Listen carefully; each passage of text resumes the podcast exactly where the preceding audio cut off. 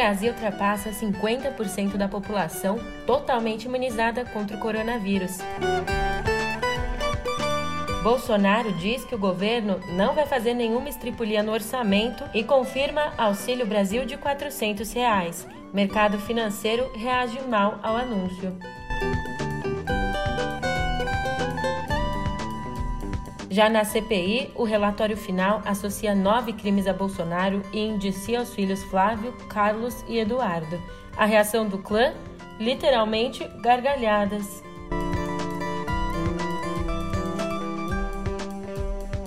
Um ótimo dia, uma ótima tarde, uma ótima noite para você. Eu sou a Julia Keck. Vem cá, como é que você tá, hein? Você tem conseguido pregar os olhos à noite em meio a tantas notícias? É CPI pra cá, Auxílio Brasil pra lá. Mas agora, no pé do ouvido, eu te conto tudo o que você precisa saber para ficar bem informado.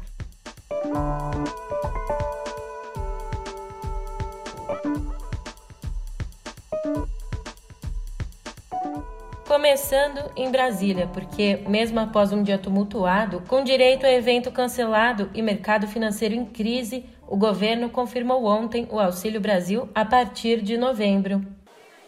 Ontem nós decidimos, como está chegando ao fim o auxílio emergencial, dar uma majoração para o antigo programa Bolsa Família, agora chamado Auxílio Brasil de 400 reais.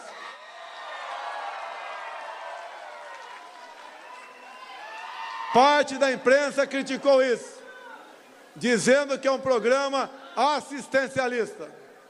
Ora, hoje em dia, a média do Bolsa Família são de 192 reais.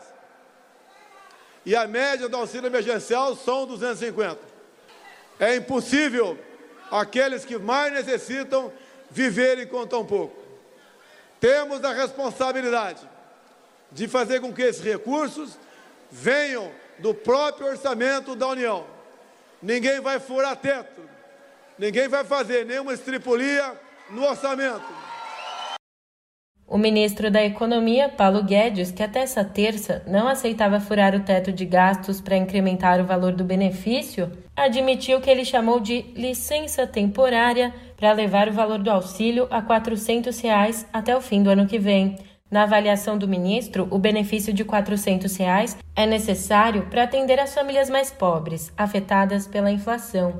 O objetivo do programa é também aumentar o número de beneficiários, de 14 milhões e 600 mil beneficiários para 16 milhões e 900 mil. Para bancar esse substituto do Bolsa Família, Guedes disse que o governo deve pedir o que chamou de waiver, traduzindo aqui uma renúncia de regra. Se aprovado, o espaço fora do teto será de 30 bilhões de reais. E não precisa ser lá um adivinha para saber que o mercado financeiro reagiria mal à decisão do ministro da Economia. Afinal, romper o teto de gastos públicos implica em inflação mais alta e juros ainda maiores. Apesar disso, o Ibovespa bateu na trave, fechando em uma alta de 0,1% aos 110.786 pontos. O dólar, que teve um dia de intervenções do Banco Central para segurar o câmbio, fechou em queda de 0,59%, cotado a R$ 5,57. E olha que o ano já não tem sido bom para a Bolsa de Valores brasileira, que despencou quase 7% em moeda local desde janeiro, eliminando mais de 102 bilhões de dólares em valor de mercado desde o pico de junho. Com isso, as ações do Brasil se tornaram as de pior desempenho do mundo esse ano até agora. E indo ao Senado, a tão esperada leitura ontem do relatório final da CPI da pandemia foi recebida com desdém e deboche pelo clã Bolsonaro, apesar de nove crimes serem associados ao presidente e apesar dos três filhos dele com mandato também serem indiciados. Durante ali um evento no Ceará, horas depois do relatório ser divulgado, Bolsonaro disse que a CPI tomou tempo do ministro da Saúde e de servidores. Olha só. Como seria bom se aquela CPI tivesse fazendo algo de produtivo para o nosso Brasil. Tomar o tempo de nosso ministro da Saúde, de servidores, de pessoas humildes e de empresários nada produziram, a não ser o ódio e o rancor entre alguns de nós. Mas nós sabemos que não temos culpa de absolutamente nada. Sabemos que fizemos a coisa certa desde o primeiro momento. Já o filho mais velho do presidente, o senador Flávio Bolsonaro, imitou a gargalhada do pai ao ser questionado sobre a reação deste às acusações. Olha, eu acho que ele receberia da seguinte forma: você conhece aquela gargalhada dele? que não tenho o que fazer de diferente disso. Mas a gente sabe, o relatório foi tudo menos cômico. O relator Renan Calheiros associou nove crimes a Bolsonaro, incluindo epidemia com resultado em morte, charlatanismo, prevaricação, incitação ao crime e crimes contra a humanidade e responsabilidade. Renan Calheiros retirou as acusações de homicídio e genocídio de povos indígenas que constavam da minuta apresentada na segunda. Além do presidente, foram pedidos os indiciamentos de 65 pessoas e duas empresas, a Precisa e a VTC Log, por um total aí de 23 crimes. O resultado da CPI vai agora para a Procuradoria-Geral da República. Olhe, para ficar claro, os três filhos mais velhos de Bolsonaro, o senador Flávio, o vereador carioca Carlos e o deputado Eduardo, entram no relatório por incitação ao crime. Renan Calheiros recuou da denúncia de advocacia administrativa contra Flávio. E assim que acabou a leitura do relatório, o senador governista Marcos Rogério tentou impedir o indiciamento do presidente, alegando, veja só, que a CPI não tinha autoridade sequer para interrogá-lo. Omar Aziz, o presidente da comissão, foi cortante. Nenhum cidadão está acima da lei. Isso vale, inclusive, para o presidente Jair Messias Bolsonaro.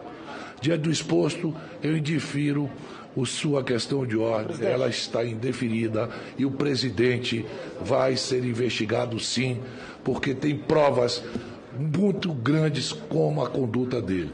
E essa CPI, ela foi feita principalmente para analisar a omissão, principalmente do chefe do Poder Executivo do nosso país, a vergonha que o país passa diante das suas declarações e dos seus posicionamentos.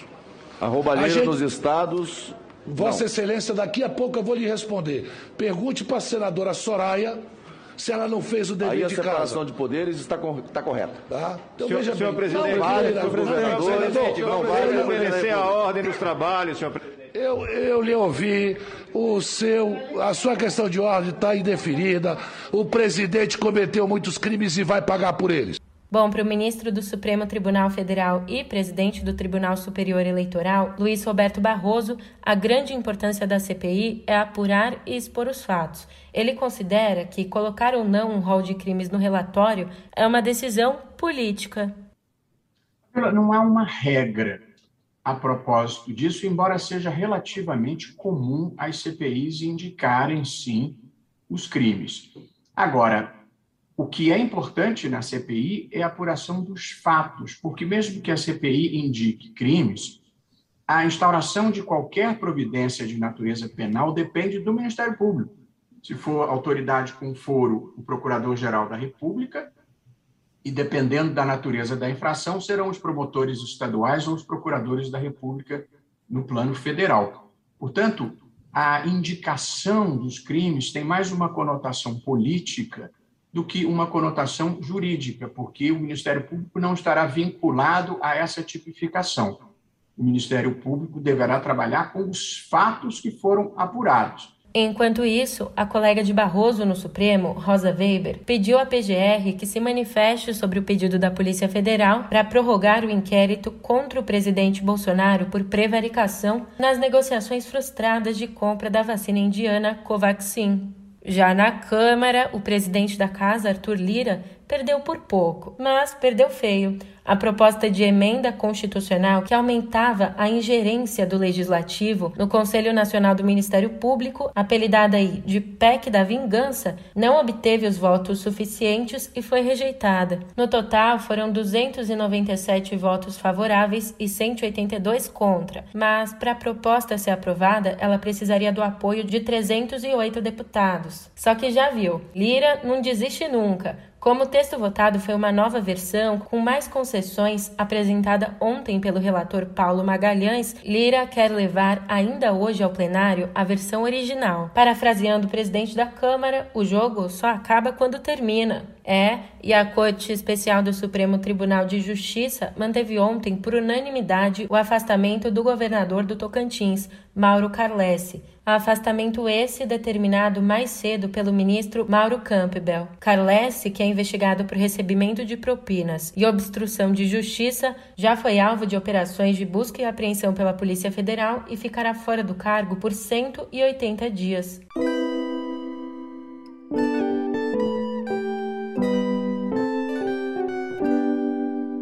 mais uma vez nós começamos a nossa editoria de Viver falando sobre vacinação, porque o Brasil ultrapassou na manhã de ontem a marca de 50% da população com a cobertura vacinal completa. Agora já somos 107 milhões 407 mil e 959 imunizados com duas doses ou a dose única. Mas eu tenho que te lembrar que a gente ainda precisa manter os cuidados porque o mínimo para que uma doença seja considerada contida é de 70% da população totalmente imunizada. E nessa quarta, o país teve 401 mortos pelo coronavírus, o que eleva o número de óbitos desde o início da pandemia a 604.303. A média móvel de mortes em sete dias foi de 380.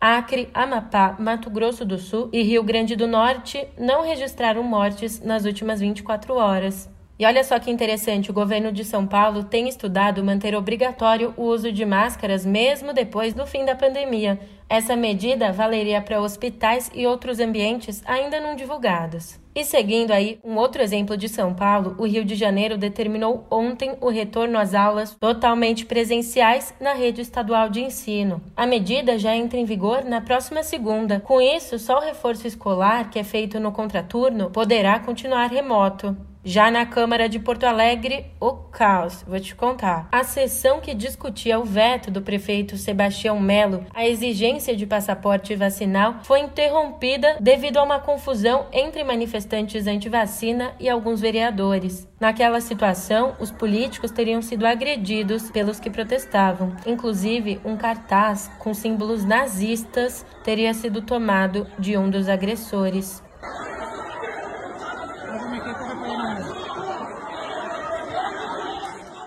Agora, escuta bem essa frase. Zara zerou. Bom, de acordo com a polícia do Ceará, essa frase, que parecia simplesmente um trocadilho ali no sistema de som da loja Zara do shopping Iguatemi, em Fortaleza, era, na verdade, um código usado para alertar funcionários sobre a entrada na loja de pessoas negras ou com roupas simples. É, a partir do momento em que essa frase era dita ali no sistema de som da loja, como conta o delegado Sérgio Pereira, a pessoa então que havia entrado na filial era tratada como nociva e deveria ser acompanhada de perto. Inclusive, o delegado reiterou que esse tipo de preconceito já foi identificado em filiais da rede de luxo no Brasil e no exterior. Em nota, a Zara disse que colabora com as investigações e que não tolera nenhum tipo de discriminação.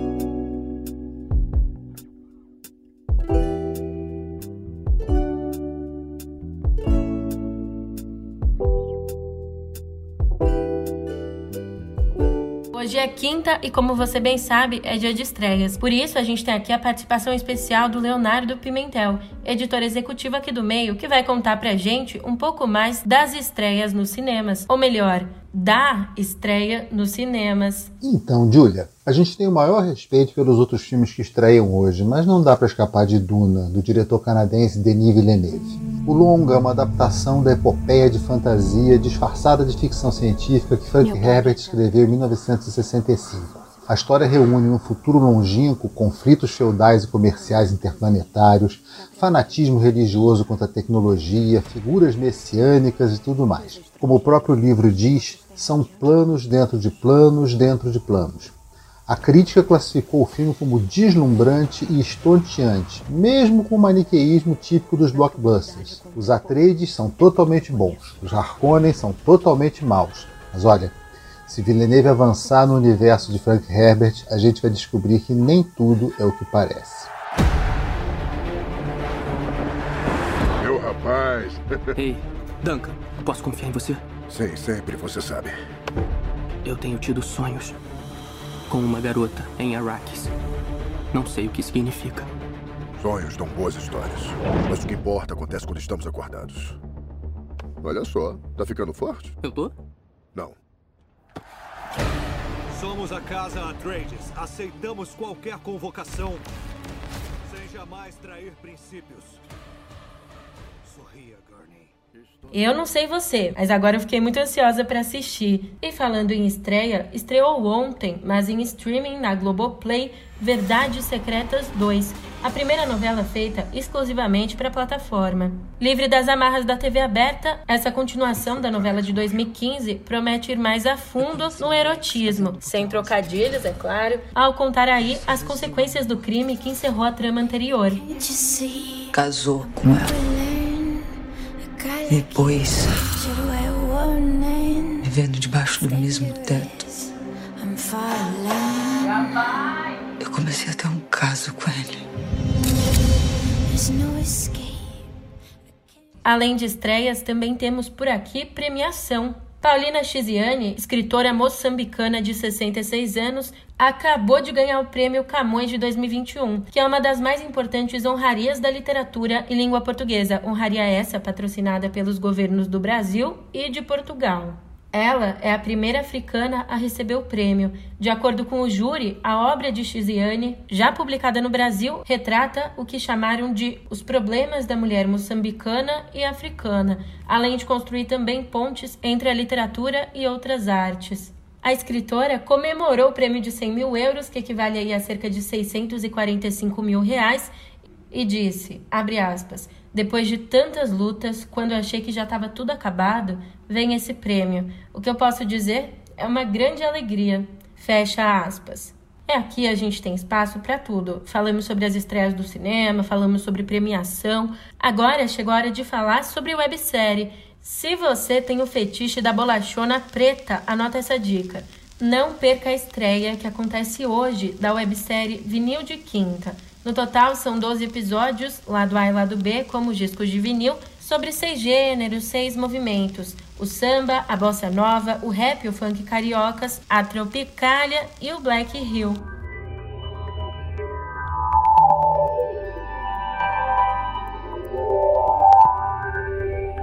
Na nossa editoria de cotidiano digital, eu vou direto ao que interessa. O Facebook vai mudar o nome da empresa para reposicionar a marca.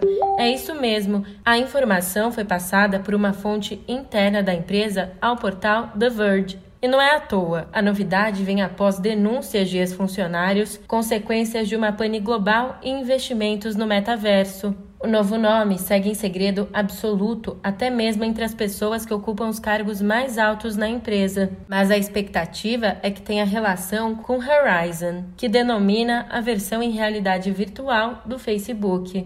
O anúncio deve acontecer no dia 28 de outubro, durante uma conferência anual da companhia.